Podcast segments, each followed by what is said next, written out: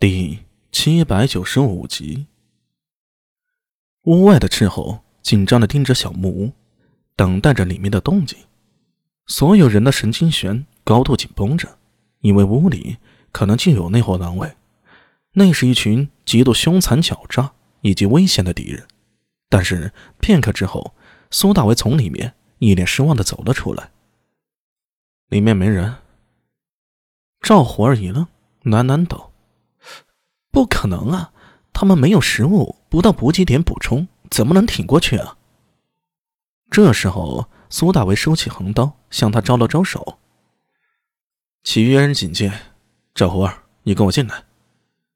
闻言，其余斥候背对着小屋，警惕的观察四周的动向。现在风雪小了许多，能见度好了一些，但仍不能大意。敌人可能埋伏在任何地方。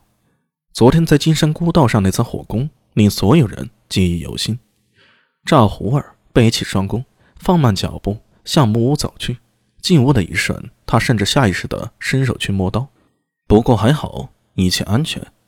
屋里却是像苏大伟所说的一样，除了一些杂乱的物件，并没有别人。赵胡儿，你过来看。苏大伟走到屋子正中，用脚拨了拨，那是一堆篝火的灰烬，还有点热气。他们应该没走远。赵虎儿闻言，上前伸手掏了一把柴灰，赶着了一下温度，细道：“这热度，他们走的不超过半个时辰。可以确定是狼卫吗？”苏大伟一边问，一边四处张望。他虽然精于行名之术，对于现场勘查也有所心得，但论到辨认痕迹和追踪，还是不如斥候队里的突厥人，所以才将赵虎儿喊进来，不喊其他人。一来是因为阿什那道真特别推崇赵虎儿，想必他定有过人之处；二来进来的人多了，不但没有帮助，反而容易破坏现场。赵虎儿抽了抽鼻子，脸上露出凝重之色，一边耸动着鼻子，一边沿着屋角向外走去。应该是他们，味道我很熟悉，这里还有食物的残渣，至少八九个人，还这里。他走到屋角，用脚踏了踏。这个地方的痕迹是有人蜷缩着身子躺了一夜。你看这儿，有一个人形的压痕。天气寒冷，冷热不一样，一夜下来便留下痕迹了。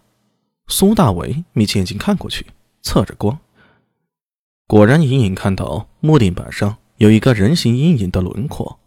赵虎儿又抽了几下鼻子，脸色微变。这个人受了伤，他的味道不像是突厥狼味，没有那么重的羊膻味。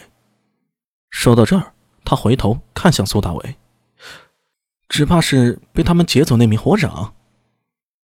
苏大伟又扫视屋内一眼，没有看到其他东西，向赵虎儿说道：“你看他们是往哪个方向走的？我们现在追，应该还来得及。”啊，我看看。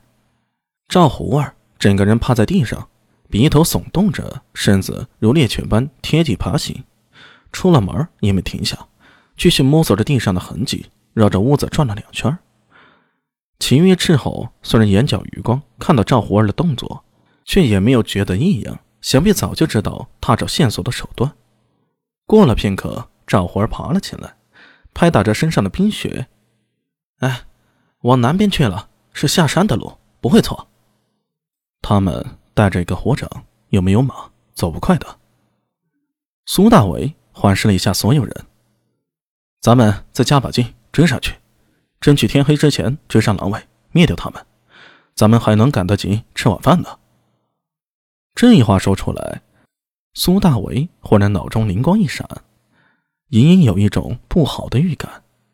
仔细想了想，才想起来，似乎战国有个灭此招食的典故，与自己方才说过的话有几分相似。该不会我间立下了个 flag 吧？他随即摇了摇头。把这个念头抛开，哪有那么多凑巧啊？眼下赶紧追上那伙狼卫，完成任务才是最重要的。啊，对战，咱们得抓紧一点。那伙人是吃饱喝足、休息够的，我们的人都走了半天雪路了，有些疲惫不堪了。如果一个时辰内还不能追上，只怕……赵胡儿显得有些忧心忡忡。苏大伟点了点头，伸出手向前一指：“斥候营。”出发！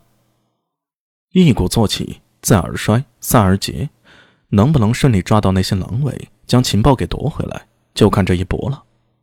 雪花飞扬，穿过小树林儿，前行大约三里，隐隐看到前方有一处陡峭的山峰。金山故道就是从高峰下蜿蜒而过。赵胡儿担心的说道：“德善，那里就是金山故道最后一段，旁边是魔云岭，附近最高的雪峰，终年积雪。过了魔云岭，就出了金山孤道了。到那时就不好判断他们的去向了。”